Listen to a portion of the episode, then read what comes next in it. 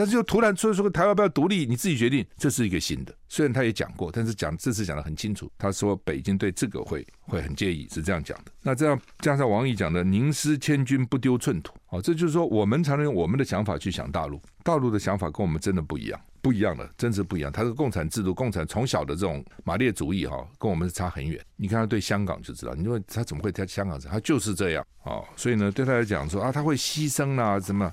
那他就不怕牺牲，不是告诉你们牛宁宁失千军哦，这是个形容词了。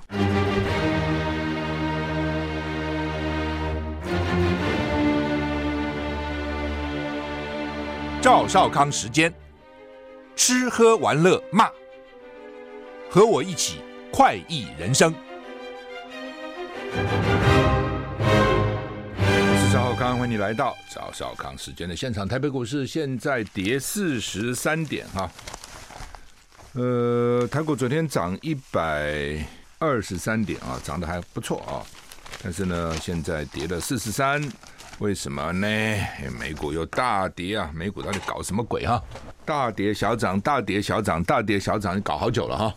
昨天道琼跌三百一十三点，跌了一点零一个百分点啊。纳斯达克呢是跌了零点九五个百分点，所以都都跌很重哈。那我们看看个股哈，看看个股，苹果是涨的，大概 iPhone 十四卖的还不错了哈。苹果涨了一点五七个百分点，其他就没有很好嘞。阿里巴巴跌两个百分点哈，脸书跌一点三个百分点，Google 跌一点八七个百分点。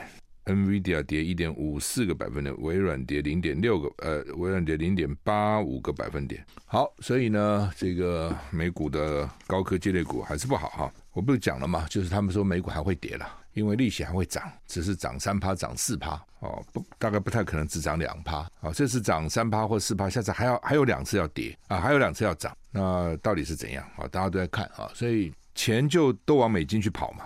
全世界都往美美金去跑，好，外汇也会汇出，好，那债券也不好，因为你利息会涨，债券怎么会好呢？你懂这个意思吗？就是说，我现在买债券，比如债券给我百分之三的利息，好，那我知道利息会涨啊，涨涨到百分之四啊，那你这个百分之三的买的债券不就跌了吗？对，人家去买百分之四的债券啊，干嘛买百分之三的呢？好，所以债券也跌，哦，股也会再跌，啊，跌可能会反弹一阵子，然后再跌。呃，台股有的时候联动，有时候不联动，因为我们有国安基金了哈，所以不，而且选举要到了啊，大家觉得说再怎么也不会让它崩了哈啊。那昨天 S M P 五百跌一点一三个百分点，费城半导体跌了一点四九个百分点，欧股三大指数也都跌，法国跌一点三五个百分点重，德国跌一点零三个百分点也是重跌啊，英国跌零点六一个百分点是中跌，台股现在跌三十一点小跌啊。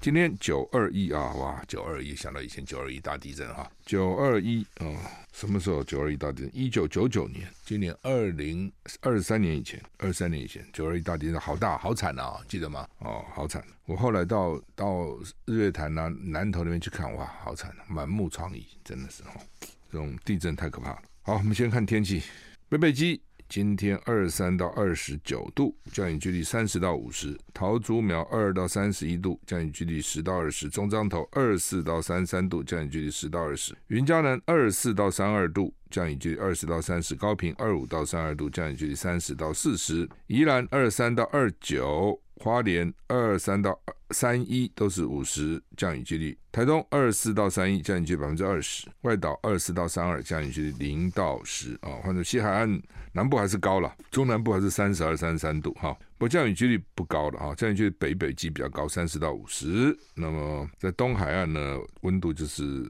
二九三十一，降雨几率呢？移花移花有百分之五十，东反而减少哈。乌克兰看外电嘛，乌克兰亲俄的四个区域呢，紧急公投要为并入俄罗斯。铺路，不过他们就说不是乌克兰反共反的还不错嘛？哦，那是怎样？是紧急赶快先这样表态吗？乌克兰外长就回应说，虚假的公投不会改变任何事，你们投吧，投不算啊，意思是这样，我也不承认。BBC 英国广播公司报道呢，近几个月俄罗斯入侵乌克兰行动停滞不前，乌军呢又夺回东北部的大片领土呢。如今俄罗斯支持的东部跟南部官员表示，希望本周开始就。加入俄罗斯的议题进行投票。俄罗斯二零一四年投票引起国际谴责后呢，并吞了克里米亚。他不管当时克里米亚，其他他就并吞了。公投完就并吞克里米亚，所以大家都要要要归心向俄国。国际社会没有承认克里米亚遭到并吞。BBC 说，很明显，俄罗斯打算用同样的方式对其他乌克兰被占领地区进行橡皮图章并吞。乌克兰外交部长库列巴回应：虚假的公投不会改变任何事。乌克兰总统泽伦斯基办公室回应：公投计划源于害怕失败，批评俄罗斯用威胁跟全民投票的恐怖故事来敲诈。美国五角大厦表示，所谓入俄公投是莫斯科在乌克兰反攻成功之后呢，分散注意力的举动，这是讯息战，是俄罗斯剧本的一部分。而公投没有可信度，不会影响美国对乌克兰的支持。美国驻联合国大使汤姆斯也谴责俄罗斯支持的公投，重申美国不会承认俄罗斯企图并吞乌克兰的主权领土。不过这很奇怪，就是除非你在你这个地方很稳了，你现在办公办了公投，他们独立了，但是呢还要很稳，不能再被打回去。那如果说你现在军事不稳，你办公投也没用啊，办完以后可能又回去了啊，所以所以我也觉得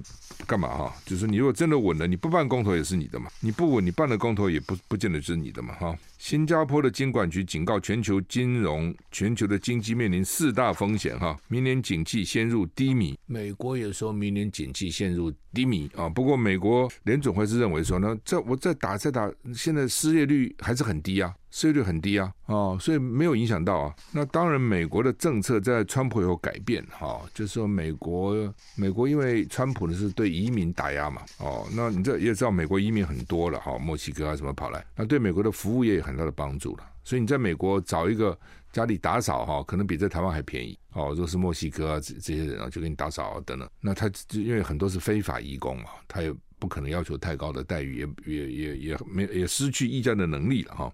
那那现在加严了以后呢，人也吃紧了，所以失业率就很低哦。就是你找工作其实没什么问题。那么所以呢，那联总也就看这个，他说你失业率很低嘛，所以我可以继续继续打压，继续打压，压那个利，继续升升高利率，压经济的景气。好，这是联准会的策略了哈。所以美国情况也蛮复杂的哈。好好，那么。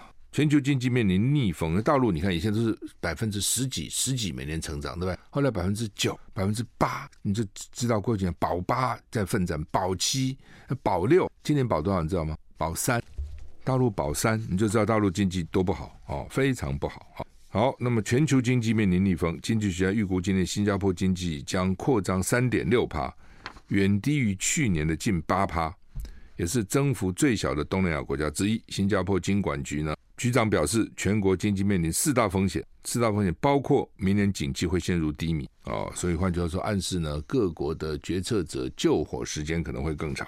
根据 Bloomberg 报道呢，他这个新新加坡的金管局长是出席私募股权跟创投业者参加的叫做 Super Return Asia 会议时呢，列出全球景气遭遇的主要风险，包括景气低迷、中期内的通膨轨迹。地缘政治对市场的冲击，气候风险对投资组合的影响。气候大家知道了啊，在变迁啊，那不是光气候变迁问题，比如将来有什么碳税啦啊，然后电动车啦哦，这个高高污染的行业可能受到制裁了，被瞌睡了等等，那都会影响到很多的，这比如石化业等。地缘政治哦，你看打一个乌克兰战争，全世界都受到影响。那如果老共台海或是南海发生问题呢？中期内的通膨、通货膨胀啊，严重的。这个经经经济严重，因为大家都在争升息嘛，一升息经经济就说经济就会受到影响。那这个局长是说呢，关键是在于经济低迷会持续多久，还有多严重哦，就取决于通膨水准有多高、多顽固。各国央行可能别无选择，紧缩货币政策的程度与时间势将比市场预期更大更久。中期通膨可能更高，持续时间更久，而不是近期的温和上扬。廉价货币跟劳动力的时代很可能已经落幕。就我刚讲，比如说美国现在就加紧啊抓移民，那国内劳工就不足嘛，那薪水就会上涨啊。而且美国现在吃个饭不得了啊，哦那个小费吓死人了哦，甚至呢就已经你吃饭就在账单上就给你签好了，你要给十八趴，给二十趴，给二十五趴哦，都写在上面啊，给给少还不行啊，给少给你白眼啊。就为什么？就是劳力越来越贵啊，所以他这边讲廉价货币跟廉价劳动力的时代可能已经落幕啊。新加坡跟许多经济体一样，正努力应对还没有触顶的通膨以及紧俏的劳动市场。过去一年来，金管局已经紧缩货币政策四次，两次透过临时会议决定，出乎市场意料之外，预计十月将将再次收紧政策，以期在年底时将压低当前已经到了七趴的通膨率。哎呀，很高，新加坡有七趴了啊！美国八趴多哈。那高度依赖贸易的新加坡经济很容易受到全球前景黯淡的影响，特别是中国大陆带来重大的影响。那是它第一大贸易伙伴。全球央行竞相调高利率，也为新加坡金管局带来更多的压力啊。虽然新加坡的币值贬幅贬幅少少于其他的这个区域内的国家了啊，但是还是蛮蛮大的压力哈。联合国大会，联合国大会 UN 恢复实体的会议，秘书长警告：我们的世界岌岌可危啊！这怎么样了？我们世界到底怎样？哈，那中断两年联合国大会实体会议都是视讯，没有用实体开会。二十日啊，这个恢复举行。联合国秘书长告诉世界领袖，各国深陷巨大的全球功能障碍啊，没有准备好或是不愿意啊，反正问题还一大堆。我们休息一下再回来。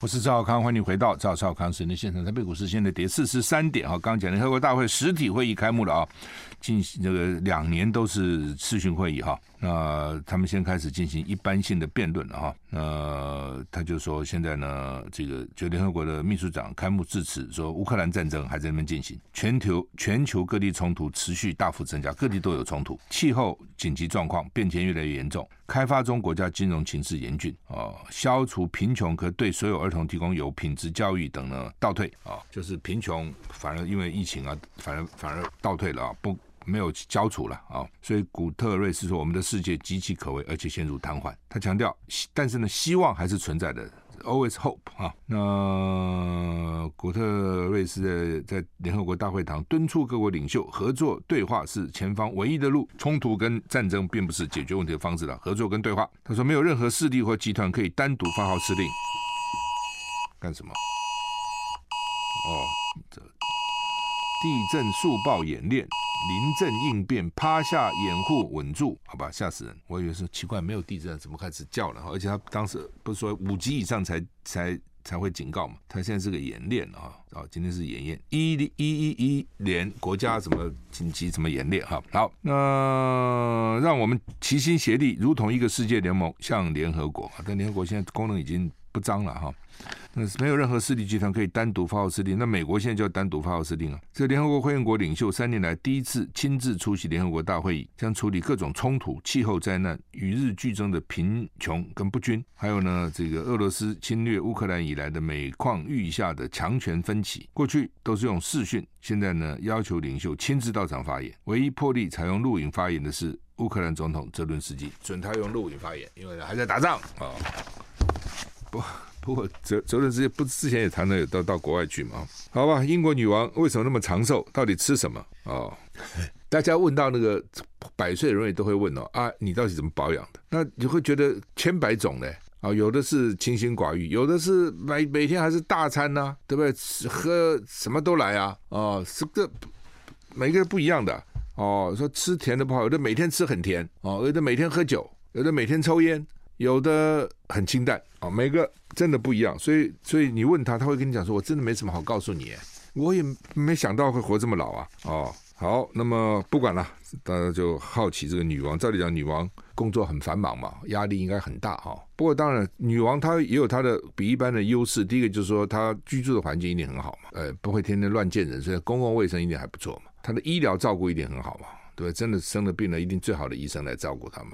也金钱啊，生活也不烦恼嘛，哈。那当然，也许工作压力会大了啊。不过王也还好，因为其实王并不做什么实际的决策，你知道。首相是很累啊，在国会每天跟人家吵架辩论。女王这边就 king 也好，queen 也是 no wrong 的，是不会有错的。为什么？因为他当你不做任何决策，你就不会有错嘛，啊。好，那么但是他要做很多的公关呐。对吧？到处这边剪彩啊，那边这这个致辞啊，等等哈，那也是一个，也是一个，而且年纪这么大了，对，那一般六十六十五就退休，现在都五十几岁退休也有哈。那他们九十几岁还要履行他的这个义务嘛哈？怎么维持健康啊？那根据媒体叫做 Mesh 的报道，长寿的秘诀在他的饮食饮食当中啊，这也是胡扯的，听听就好。平凡又不失尊贵，这什么鬼啊？就跟有时跟大众吃的一样，有时又。啊，她是女王，能吃这么好啊？那不是废话吗？女王日常生活作息严格的饮食规定，偶尔贪吃的小放纵是什么？早餐很简单，每天早上七点半起床，用一壶加牛奶不加糖的伯爵茶 Earl Grey 哈，伯爵茶蛮好喝的 Earl Grey，加上几块饼干，就开启了一天。通常跟菲利普亲王跟他先生一起吃，他们喜欢吃麦片、优酪乳跟爱果酱的吐司。那么这一般不是也就差不多这样？哦，当然吃的比我好了。我我早上吃很很烂。那今天早上我就吃了一个煮蛋，煮蛋了啊！我我的秘书给我，他到医院去，他事先给我煮了蛋放在冰箱里，我就把蛋放在杯子里，倒一点热水。啊蛋就热了，剥个壳就吃了，这是我早餐。那对于麦片，女王像普通人一样，经常自己用塑料食品盒装起来。如果你觉得这个太低调，不合女王的身份，值得安慰的是，女王通常会把麦片盛到一个镶有宝石的大理石盘子里来吃，不吃盘子。三十年前，这个盘子价值五十万英镑，哈、啊。怎么贵，因为有宝石，现在可能高达数百万。就是大理石其实没多贵嘛，但是里面有个宝石啦，镶了一个那个宝石比较贵的哦。那我在想，什么打破打破无所谓了，我打破大理石没多贵嘛，宝石大大概没有那么容易破，比较硬、哦，大理石比较脆。女王对酒精有自己的坚持啊、哦，每天午餐前她都要来一杯鸡尾酒，一般喝的是琴酒，加一片柠檬跟冰块，用以开胃啊、哦。这是。早餐，那其他的我怎么这边只给我早餐？那么没有午餐跟晚餐嘛？好吧，就早餐早餐。台股现在跌六十六点哈，跌六十六点哈。那说台东关山发生规模四点七的地震，地震最大震度三级，还好啦，没那么没那么大了哈。呃，地震地震啊！联合报头版头说，气象局紧盯嘉南三断层啊。就他们认为说，嘉南嘉南比较麻烦啊，有三个断层。那本来说台北断层啊，三角断层很严重啊，不过又有专家讲说啊，那那那没有那么可怕了啊。三角断层呢是正断层，正面负面的正啊。他说因为呢随时在张裂，的危险性危险危险性比较低。什么意思？它随时在裂，它不会一下子砰给你裂了，意思是这样，所以危险性比较低。有些地方是都不裂，闷声不吭。蓄积能量，积能量，积能量，积能量，正能量，积能量，未能，未能，未能，砰，变成一个洞了，哦，那个就很可怕。他意思是这样哦。那迦南比较，他说最可怕的是花东了，东海岸啊，但是迦南也蛮可怕的。I like 103, 我是赵少康，欢迎你回到赵少康时间的现场。台北台北股市现在跌七十五点哈，就是这个地震很可怕哈。那到底是怎样哈？那这个说嘉南哈。嘉南以前白河有个大地震，你还记得吗？哦，那时候我刚好在台南哈，很小，初中吧，什么什么，反正小小的，哇，那个震起来很可怕哦。初中还是高中？那因为我有同学住白河啊，所以那个地都裂了。他们说那个 都裂了。我想台湾这个真的很特别啊，就是说因为教育的普及嘛，而且教育的公平啊，虽然有时候说资源分配不均啊等等，那现在也许了啊，以前的。孩子就是考试嘛，考试考好就可以读好学校嘛，不就这样子吗？现在什么多元啊，什么多元干嘛搞一堆乱七八糟，还要考试什么写读书报告？听说有有家庭有差别啊，比较有钱的家庭小孩子见多识广，可能如果口试起来就比较能够这个从容应答啊等等哈。那不管了啊，就是说这个以前比如说我在台南一中，国中国小不会了啊，你比如到了台南一中，那好学校了，对不对？南部最好的学校。高雄中也好哈，你的同学哈，真正住在台南市的，比如一般五十，可能只有五个，只有五个。其他哪里来的？什么像陈水扁是不是？什么麻豆啦，哦，什么新营啦，哦，什么白河啦，很多地方，甚至甚至哦，还比较远的嘉义啊，什么都有人来。哦，所以你去看每天从火车站就开始列队，一队一队队这样走到台台这个台南一中。然后呢，下下课的时候也是降旗完了以后，一队一队再回，再他们再回家。我在台我在台中中也是啊，真的住在台中市没几个，哦，都是四面八方远的，甚至从云林彰化来台中中念，所有的好学生都来。我相信建中北女一定是这样了，全台湾都去嘛。哦，那。就就很就就很奇怪啊！那他们都乡下来的，你说会有多好的教学环境，会有多少教学品质？人家会念书，从小知道说念书是唯一的出头的这个路，就是拼命念了，就给你进台南一中，就给你进台一中一中，将来就是台大啦什么这些学校啊。那所以你说台湾啊，这种教育的公平是非常重要。台湾其实什么资源都没有嘛，就是人才嘛，就是人就是人才啊。那。所以，我记得哦，怎么怎么讲到这个？因为记得白河大地震，哇，真的，白河同学讲说地都地都裂开了，吓死人了啊！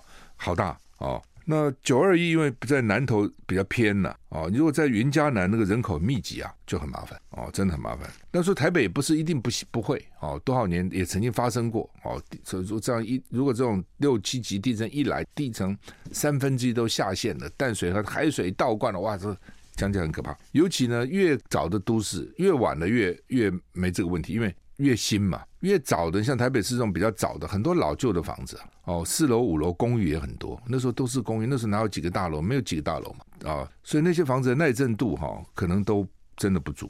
真的大的地震来的时候，我看是挡不住的哦，而且已经经过好几次了。你自己想那个结构各方面哦，我觉得里面都会有受伤了。一这样摇一摇，怎么会没受伤呢？叽嘎叽嘎，你听那个建筑上那个声音。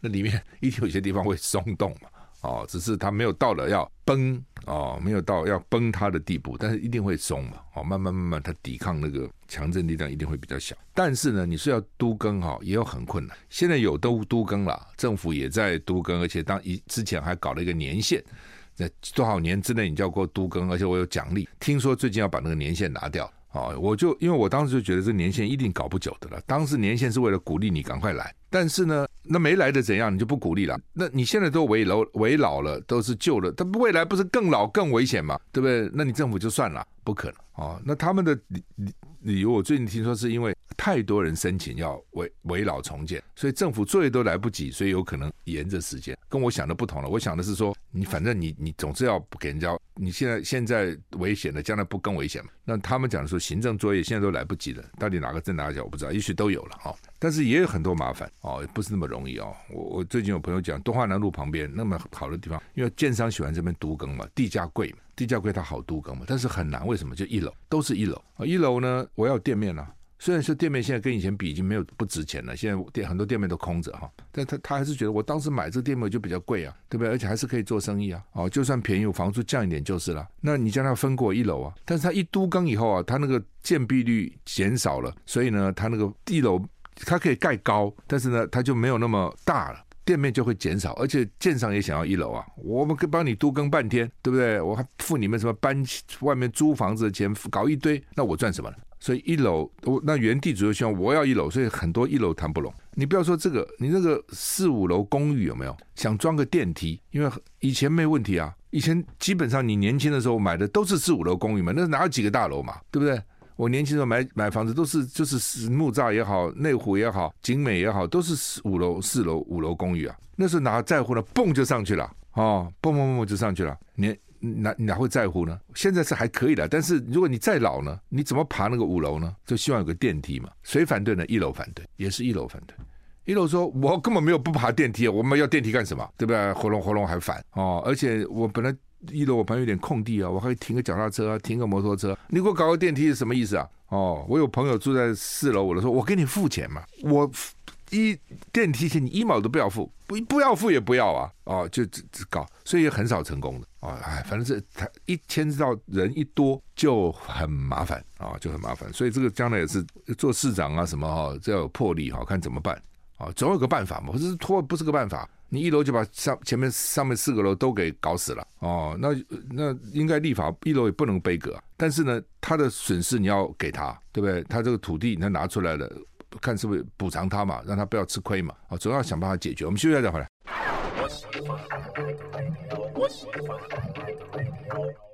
我是赵少康，欢迎回到赵少康时间的现场。台北股市现在跌七十七点啊，联合报的二版不是二版讲错了，头版的二条啊，就是头版上面就是云云嘉南三个断层嘛，下面美军司令美军第七舰队司令啊说呢，共建有能力封锁台湾，那。他前阵不是表演过一次吗？哦，老共舰不是来封锁了吗？哦，表示他有能力封锁。他他怎么封锁？他将来把你全面封锁，那会有麻烦哦。为什么？因为你你如果把国际水域都放都影影响到了，那国际就会来干预啊。哦，所以这个美军司令就讲了，说你说老共是有能力，为什么说老共最近造舰的能力大增？就是他很很快了，盖很多舰哦。那而且老共跟老美不一样哈，老共很多时候可以就是国家养嘛，国家的。啊、哦，那老美没有什么国家，都是民间的了。那民间你叫谁来造舰呢、啊？你用几条舰呢、啊？我们只只卖你军方，你你也买几艘啊？那我怎么办呢？哦，你比如说像波音，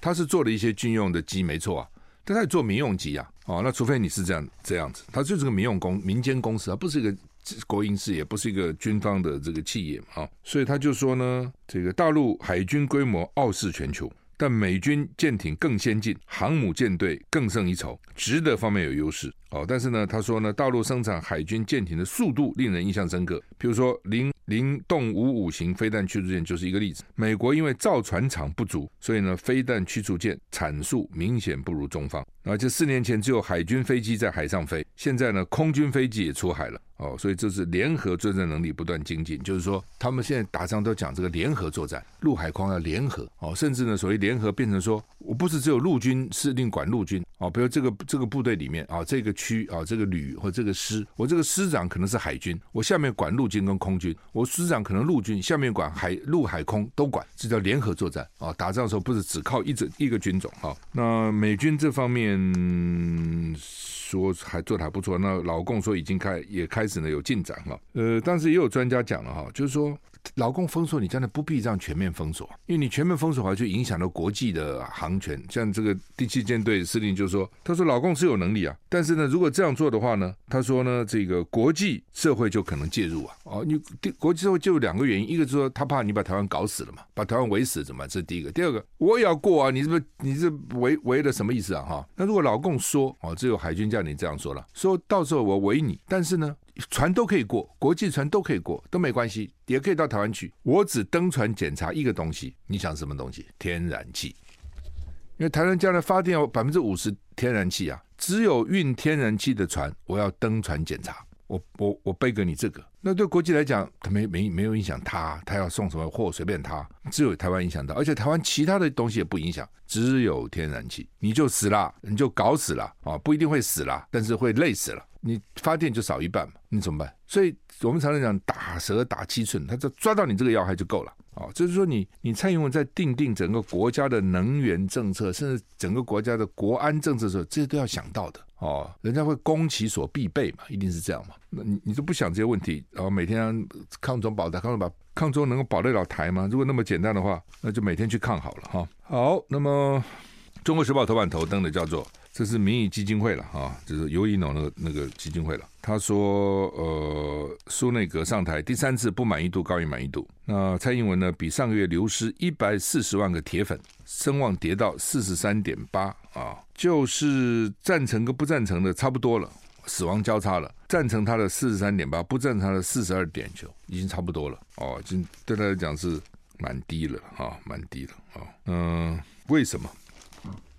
就是坏事做多了嘛，做太多坏事啊！你一连串的，就是说几乎没什么好事。你讲给我听，一个中国一个政府要多做好事嘛。哦，当你多做好事，偶尔有一些事情做得不好，大家会原谅就算了。那你传出来都是没有，你告诉我几件好事？几件？包括最近连这个地震都不跟那个花莲、台东视讯还不讲话，这是什么讯呢？你这是搞什么呢？呃，这种傲慢哦，然后呢，部署也不敢跟你讲。理论上讲，如果你不是态度是这么傲慢的话，部署会提醒你们：哎，总统啊，这个花莲台东县长是不是被我影响？哦，部署也不讲啊。一种是部署不敢对你讲啊，讲了以后被你骂。对，第二个看你笑话，嗯，你要出出洋相，你出啊。哦，所以好了，那今天他要不破网了，今天要到花莲去看慈济，看证严了。哦，看证严法师，今天要到花莲去看。